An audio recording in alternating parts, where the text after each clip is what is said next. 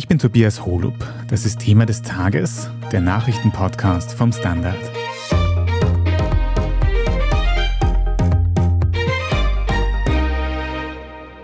Mr. President, pleasure to have you on again. Thank you so much. Seit 100 Tagen läuft nun schon die Gegenoffensive der ukrainischen Streitkräfte gegen die russischen Invasoren. Darüber hat erst vor kurzem auch der ukrainische Präsident Volodymyr Zelensky mit dem US-Sender CNN gesprochen. Can you give us a sense? How is it going? It depends on many directions and issues. How to speed up, counteroffensive, but Viele BeobachterInnen sagen, die Ukraine hätte dabei kaum etwas erreicht. Andere wiederum meinen, auch kleine Fortschritte würden einen großen Unterschied machen. we have to get deoccupy the land. And it's also not about the land, it's about the people, because the frozen war is not the peace. Wir sprechen heute darüber, wie erfolgreich sich die Ukraine wirklich gegen Russland zur Wehr setzt und warum Russland jetzt auf Hilfe aus Nordkorea hofft. Florian Niederndorfer, du beobachtest für die Standard Außenpolitikredaktion die Gegenoffensive der ukrainischen Streitkräfte. Die ist heute genau 100 Tage lang im Gange und in dieser Zeit hat viele verschiedene Einschätzungen gegeben. Manche Leute sagen, es sind kaum Erfolge erzielt worden, andere Leute sagen, es sind doch kleinere, wichtige Teilerfolge erzielt worden. Wie würdest du zusammenfassen? Wie ist jetzt circa drei Monate nach Start der Gegenoffensive der Status in der Ukraine? Der Status ist der, dass Russland es geschafft hat, sich seit dem vergangenen Herbst massivst einzugraben auf seinen Stellungen. Die haben mehrere Verteidigungswälle auf ihrem eroberten Gebiet errichtet, unter anderem Schützengräben, Minenfelder riesigen Ausmaßes, Panzersperren, sogenannte Drachenzähne. Russland hat sich da wirklich eingemauert und entsprechend schwer fällt es der Ukraine mangels Luftwaffe, denn bis heute hat die Ukraine keine funktionierende Luftwaffe zur Verfügung.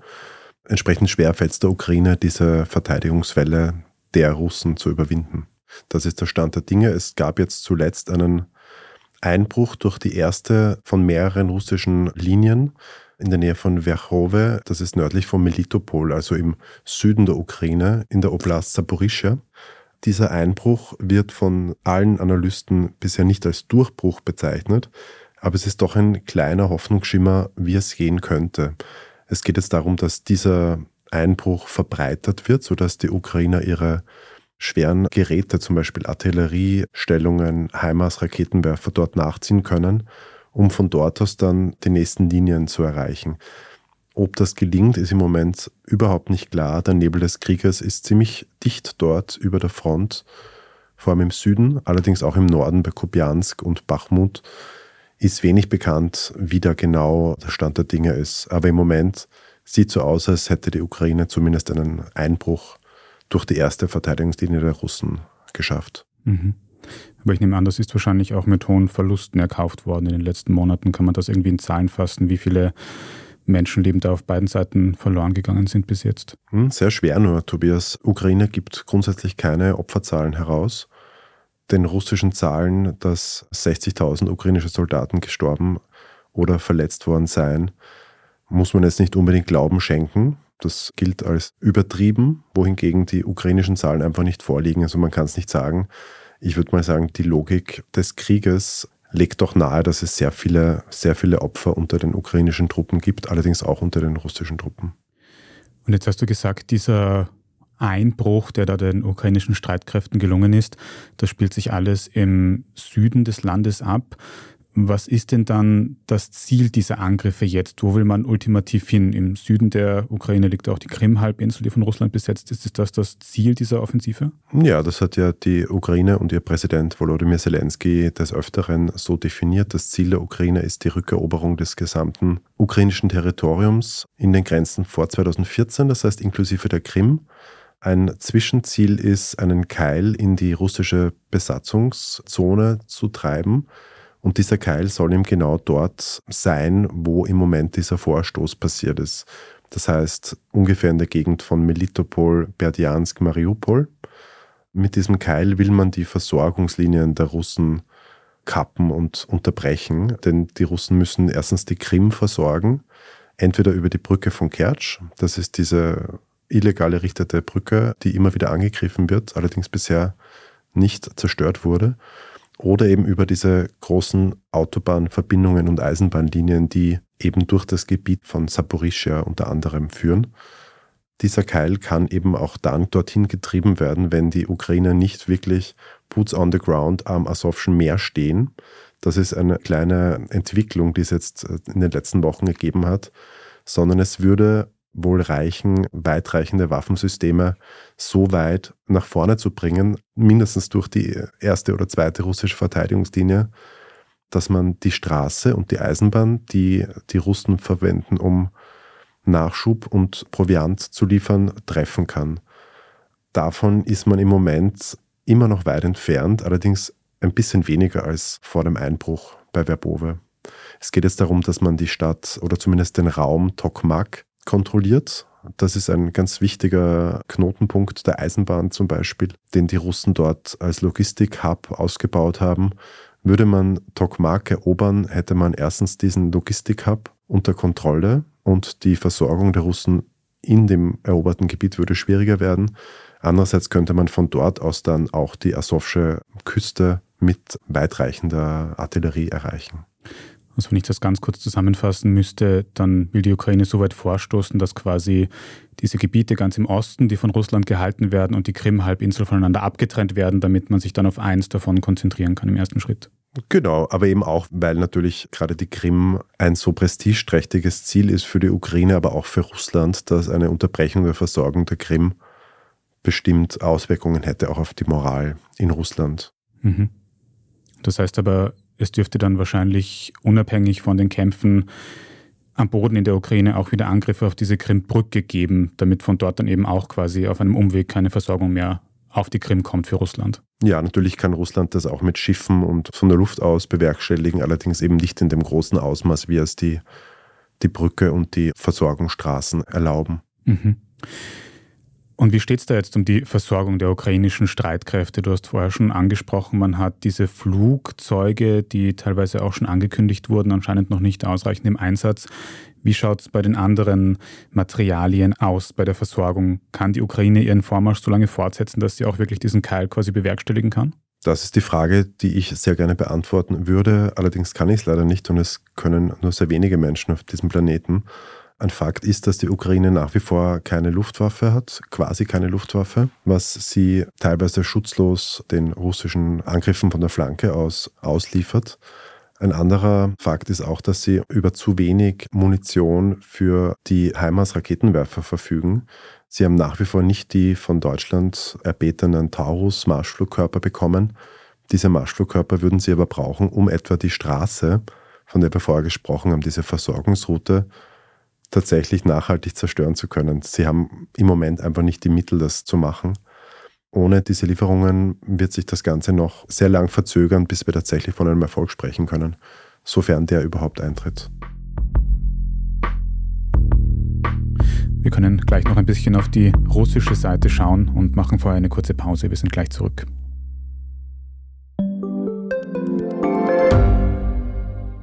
Wie viel Geld macht eigentlich glücklich? Werde ich mit Daytrading reich? Und ist jetzt der richtige Zeitpunkt, um in China zu investieren? Das und mehr sehen wir uns in der neuen Staffel vom Standard-Podcast Lohnt sich das an? Wir, das sind Davina Brumbauer, Alexander Amon und Michael Wendisch. Und gemeinsam mit Expertinnen und Experten fragen wir uns, wie ein Pyramidenspiel funktioniert, was eigentlich ein Baby kostet und ob es sich lohnt, in eine Steueroase auszuwandern. Lohnt sich das? Der Standard-Podcast über Geld findet ihr jeden Dienstag auf allen gängigen Podcast-Plattformen. Florian, du hast schon angesprochen, auf der Gegenseite der Ukraine steht jetzt eine russische Armee, die sich in den letzten Wochen und Monaten sehr gut vorbereitet hat auf diesen Gegenschlag, die sich eingegraben hat, die eben damit gerechnet hat und jetzt eben ganz große Hürden dafür die Ukraine aufgebaut hat. Aber gleichzeitig hört man immer wieder von Problemen auf der russischen Seite. Am Anfang waren es Versorgungsprobleme, zwischendurch dieser ganz große Paukenschlag mit Jewgeni Prigoschin, der seine Söldner kurz nach Moskau geschickt hat und dann doch wieder diesen Putsch abgeblasen hat. Wie steht es um die russischen Truppen und die russische Kriegsmaschinerie? Läuft die noch so wie vor 100 Tagen oder auch vor jetzt bald eineinhalb Jahren, als der Krieg angefangen hat? Na, bestimmt nicht mehr ganz so rund, denn die Ukraine beschäftigt die russischen Truppen ja ganz, ganz beträchtlich im Moment, gerade dort, wo sie jetzt vorgestoßen sind. Ob jetzt die russischen Reserven groß genug sind, dem ukrainischen Vormarsch lange standzuhalten, abseits der Verteidigungswelle, die natürlich da sind, kann man ganz schwer sagen. Berichtet, wonach Russland jetzt sich in Nordkorea um Artilleriegestütze und Artilleriemunition umschaut, deuten vielleicht darauf hin, dass sie da Engpässe haben, aber belegt ist das nicht. Im Moment geht es wirklich darum, wer hat die größeren Reserven und wer die größeren Reserven hat, wird vorerst dort die Siege davontragen. Ob das jetzt die Ukraine ist, ohne neue Lieferungen aus dem Westen, ist schwer zu sagen. Und ob das Russland ist, das ist noch schwerer zu sagen, weil man da noch weniger weiß, wie viele Waffen und wie viel Munition vor allem sie tatsächlich noch zur Verfügung haben. Mhm. Du weißt, Russland, eines der größten Länder der Welt, hat eines der größten Militärs. Im Kalten Krieg hat man immer nur über die Armeen von Russland und den USA gesprochen. Wie kann das denn eigentlich sein, dass so ein starkes, etabliertes Militär jetzt plötzlich quasi in der Defensive ist in seiner eigenen Invasion eines anderen Landes. Ist das nicht absurd? Naja, in der Defensive sind sie eben insofern, als sie ja ihre Stellungen bisher weitgehend gehalten haben. Das ist, wäre eine Illusion zu glauben, dass die Ukraine da jetzt große Löcher in die Sperrwelle geschlagen hat. Das ist gar nicht so. Gerade im Norden, bei Bachmut und so weiter, dort marschiert die russische Armee tatsächlich vor und ihr gelingt ihrerseits, Gelände einzunehmen allzu stark in der Defensive sehe ich die russische Armee im Moment nicht. Das ist ein bisschen eine Partstellung vielleicht. Es hat sich auch in den vergangenen Tagen eine leichte Konsolidierung vielleicht zugetragen. Es wird nicht mehr in dieser gleichen Intensität gekämpft wie noch vor ein, zwei Wochen. Es konzentriert sich im Moment ein bisschen auf diese Schneise durch den ersten Sperrwall der Russen. Drumherum weiß man auch sehr wenig, was dort wirklich genau passiert.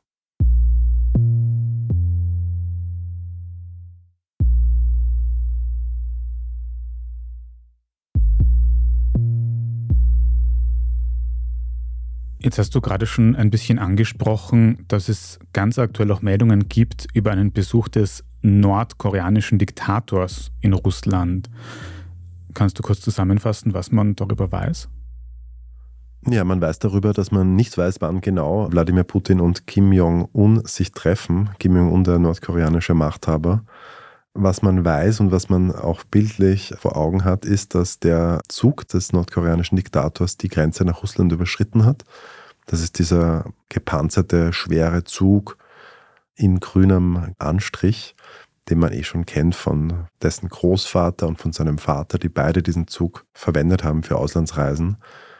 Es ist geplant, dass Putin und Kim sich in Vladivostok treffen. Das ist eine Hafenstadt im fernen Osten Russlands, ungefähr ein paar hundert Kilometer entfernt von der nordkoreanischen Grenze, die nur 17 Kilometer lang ist, die Grenze zwischen Nordkorea und Russland. Warum denn eigentlich Zug fahren? Warum fliegt der nordkoreanische Diktator nicht einfach? Der muss doch ein Staatsflugzeug haben oder irgendwas. Ich glaube, dass Kim Jong-un sich ganz einfach sicher fühlt in seinem gepanzerten Zug, der ja auch nur, ich glaube, 60 km/h schnell fahren kann, weil er so schwer ist. Kim Jong-un ist aber anders als sein Großvater, vor allem jetzt gar kein Flugphobiker, sondern ist durchaus schon zu Staatsbesuchen geflogen, etwa zu dem historischen Gipfeltreffen in Singapur mit Donald Trump 2018. Allerdings im Jahr darauf, das Folgetreffen, hat er dann mit dem Zug absolviert, mit einem Zug nach Vietnam. Ich glaube, es ist ein bisschen Folklore er kann dort arbeiten. Es gibt seltene, aber es gibt doch Bilder von einem obszön, komfortablen Interieur dieses Zuges. Ich habe auch Geschichten gehört von pinken Couches und ja, allem möglichen. Ja, ja, und Zebra-Tapete. Es ist sicher sehr angenehm für, für Kim nach seinem Geschmack. Ich glaube, es ist einerseits Folklore, andererseits tatsächlich Sicherheitsbedenken. Man muss auch sehen, dass Kim seit vier Jahren nicht mehr das Land verlassen hat. Er war zuletzt auch in Vladivostok, auch Wladimir Putin als Gegenüber. Da ist er auch mit dem Zug hingefahren 2019. Dass er jetzt diese kurze Strecke nach Vladivostok mit dem Zug absolviert, ist bestimmt nicht Flugscham geschuldet, sondern eben eine Mischung aus Folklore und Sicherheitsbedenken. Aber kannst du uns irgendwas darüber erzählen, wann dieses Treffen wirklich stattfinden soll und vor allem um was es da dann gehen soll? Wann genau das passiert und worum es geht, weiß man im Moment gar nicht. Putin meinte flapsig, man werde es dann schon sehen, wenn es soweit ist und die beiden Männer sich treffen. Aus Nordkorea gab es gar keine Reaktion bisher darauf, außer dass der Zug das Staatsgebiet verlassen hat. Worum es geht, ist wahrscheinlich eine Art Deal zwischen Nordkorea und Russland. Russland könnte sich in Nordkorea Artilleriemunition und Artilleriegeschütze besorgen, deren Qualität zumindest zweifelhaft ist. Und Nordkorea hofft sich von Russland wiederum Unterstützung etwa in der UNO oder auch Unterstützung des Atomprogramms, das Nordkorea ja seit einiger Zeit schon hochfährt. Jetzt sagst du schon, diese Lieferungen aus Nordkorea könnte man als fragwürdig bezeichnen. Nordkorea selbst hat starke Atomprogramme und so weiter, aber volkswirtschaftlich ist das Land sehr heruntergewirtschaftet. Auf der anderen Seite, die Ukraine wird unterstützt von vielen westlichen Ländern mit modernen Geräten. Sagt das nicht vielleicht auch etwas über die Lage der russischen Kriegsmaschinerie aus, dass man sich jetzt eben sogar schon in Nordkorea um Hilfe umschauen muss? Ja, ich meine, Russland hat sich ja vorher schon im Iran einem ähnlich übel beleumundeten Land um Waffensysteme umgeschaut. Die berühmten Shahed-Drohnen zum Beispiel, die den Himmel über der Ukraine terrorisieren und Zivilbevölkerung und Infrastruktur zerstören. Das ist also jetzt nichts Neues, dass Russland sich auf den Weltmärkten umschaut. Allerdings gibt es halt nur mehr ganz wenig Länder, die Russland Waffen verkaufen. Neben dem Iran könnte das nun eben auch Nordkorea sein. Ob das etwas aussagt darüber, wie es um die russische Armee bestellt ist, ist schwer zu sagen. Offenbar gibt es Mängel oder Engpässe, was Artillerie betrifft. Und wenn Russland meint, dass sie mit den vermutlich schlecht gelagerten und kaum qualitativen nordkoreanischen Artilleriegeschossen an der Front in der Ukraine erfolgreich sind, dann werden sie das wohl machen. Die USA haben Nordkorea scharf davor gewarnt, Russland mit Waffen zu versorgen. Ob das was bringt, ist auch zweifelhaft. Ich glaube, die beiden werden sich das in Vladivostok irgendwie aushandeln und am Ende wird die ukrainische Bevölkerung den Preis dafür zahlen. Also dieses Gespräch zwischen Putin und Kim könnte jederzeit in den nächsten Tagen stattfinden. Die aktuellsten Infos findet man immer auf der Standard.at.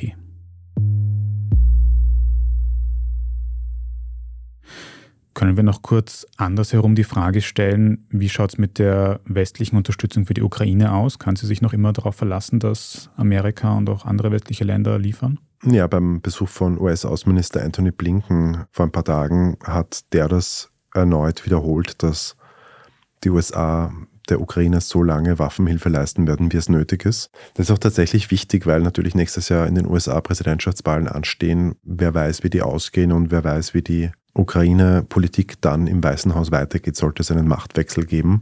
Es ist nicht ausgeschlossen, dass das einfach so weitergeht wie bisher. Das würde ich jetzt gar nicht so ausschließen, wenn die Republikaner wieder das Weiße Haus kontrollieren. Unter einem Präsident Donald Trump könnte das alles ganz anders aussehen. Ja, Donald Trump, der ja für Wladimir Putin ein politischer Verfolgter ist, wie heute über die Nachrichtenagenturen vermeldet wurde. Man weiß es einfach nicht. Im Moment sind nach wie vor die USA die größten Lieferanten der ukrainischen Armee. Allerdings F-16-Flugzeuge sind bis heute keine mehr im Einsatz in der Ukraine und die wirklich wichtigen deutschen Taurus-Marschflugkörper sind auch noch nicht da. Das heißt, der Westen tut, was er zu können meint, aber im Moment ist das einfach nicht genug, um der Ukraine wirklich schlagkräftige Vorteile zu verschaffen.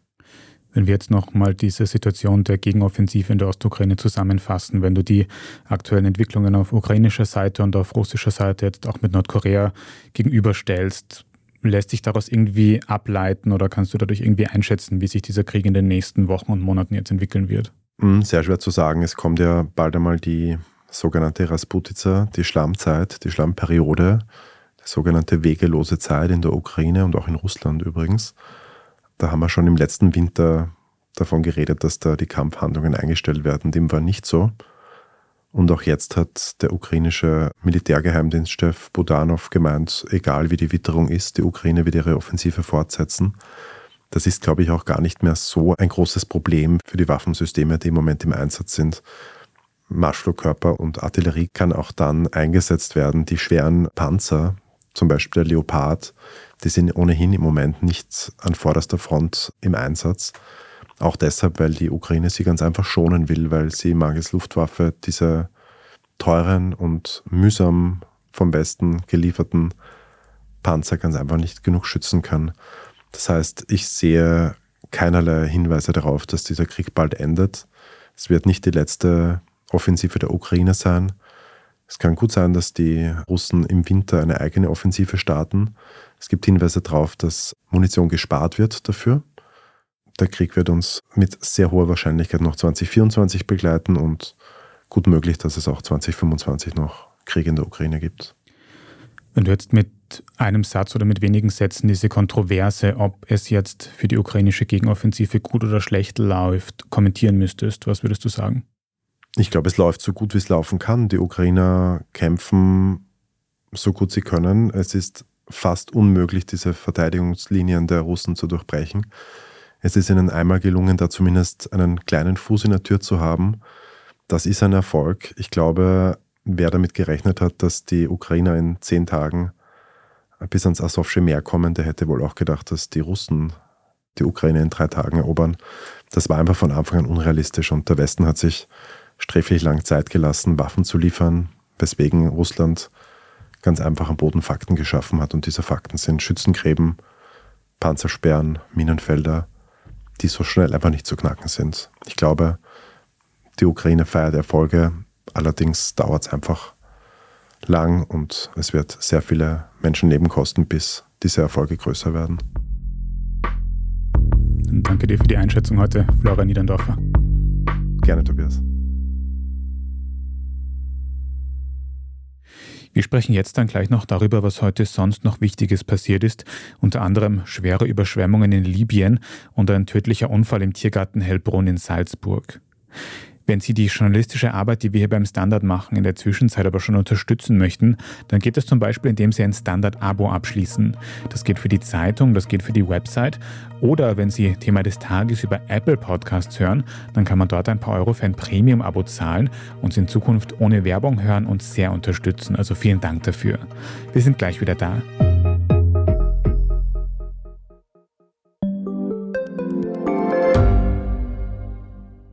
Gibt es außerirdisches Leben? Haben Tiere ein Bewusstsein? Können wir durch die Zeit reisen? Es gibt so viele große Fragen, die uns Menschen seit Jahrtausenden beschäftigen. Aber erst jetzt kann die Wissenschaft Antworten darauf liefern. Oder neue Rätsel entdecken. Ich bin Tanja Traxler. Und ich bin David Rennert. Im Standard-Podcast Rätsel der Wissenschaft gehen wir großen Fragen der Menschheit auf die Spur. Wir fragen Wissenschaftlerinnen, was in schwarzen Löchern passiert wo die Aliens bleiben und die Fusionskraftwerke und wo die Mathematik an ihre Grenzen stößt. Rätsel der Wissenschaft, jeden Mittwoch eine neue Folge. Überall, wo es Podcasts gibt.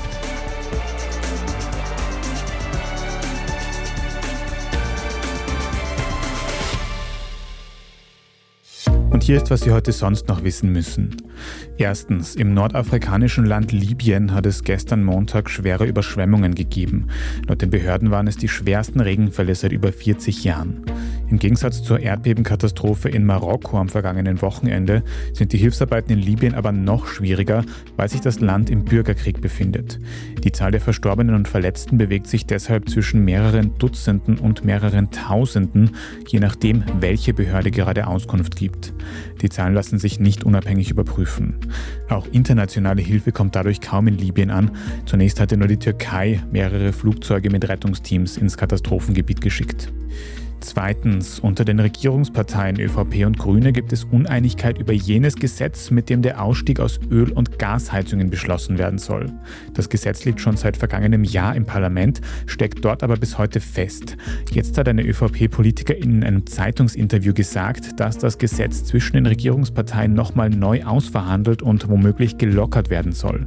Die Club-Hauptleute von ÖVP und Grünen haben daraufhin betont, dass die Verhandlungen wie geplant verlaufen und sich das Gesetz auf Schiene befinden würde. Ob es nun tatsächlich gelockert werden soll, war dabei aber nicht klar. Nach aktuellem Stand soll das sogenannte Erneuerbaren Wärmegesetz oder kurz EWG dafür sorgen, dass alle Kohle- und Ölheizungen bis 2035 ausgetauscht werden und alle Gasheizungen bis 2040. Und drittens, im Tiergarten Hellbrunn in Salzburg hat es heute am Dienstag einen tödlichen Unfall gegeben. Ein Nashorn hat eine Tierpflegerin bei der täglichen Arbeit im Gehege attackiert. Dabei wurde die Pflegerin getötet und auch ein Kollege, der ihr zu Hilfe eilen wollte, schwer verletzt. Warum genau das Nashorn die Pflegerin angegriffen hat, konnte auch die Zoodirektorin bei einer Pressekonferenz nicht festmachen. Die Pflegerin wäre sehr erfahren und die Nashörner bisher kooperativ gewesen. Es ist nicht der erste tödliche Unfall in einem österreichischen Tiergarten. Vor rund 20 Jahren wurde eine Mitarbeiterin im Zoo Schönbrunn von einem Jaguar getötet und einige Jahre später wurde ein erfahrener Trainer von einem Elefantenbullen erdrückt. In vielen Fällen werden dabei menschliche Fehler festgestellt, allerdings nicht immer. Mehr dazu und alles weitere zum aktuellen Weltgeschehen können Sie auf der Standard.at nachlesen. Wenn Sie noch mehr Podcast-Material brauchen, dann kann ich Ihnen unseren Finanzpodcast Lohnt sich das empfehlen. Da wird gerade ein Best-of der vergangenen Staffel wiederholt und aktuell geht es um die sogenannte FIRE-Methode, mit der man schon mit 40 Jahren in Pension gehen können soll. Was dahinter steckt, hören Sie überall, wo es Podcasts gibt. Einfach nach Lohnt sich das suchen. Falls Sie dem Standard Podcast Team irgendetwas sagen möchten, dann schicken Sie gerne eine Mail an podcast.derstandard.at. Und wenn Ihnen diese Folge von Thema des Tages gefallen hat, dann abonnieren Sie uns doch auf Ihrer liebsten Podcast-Plattform, dann verpassen Sie auch keine weitere Folge mehr. Wir freuen uns auch sehr über gute Bewertungen oder nette Kommentare. Vielen Dank dafür. Ich bin Tobias Holub und die inhaltliche Vorbereitung für diese Folge hat Scholt Wilhelm übernommen. Vielen Dank fürs Zuhören und bis zum nächsten Mal.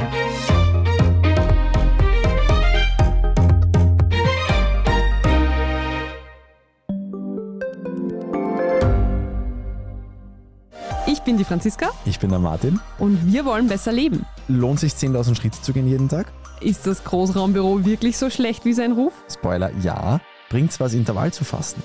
Wir fragen die, die es wirklich wissen und probieren es auch gleich selber aus. Bei Besser Leben, jeden Donnerstag eine neue Folge.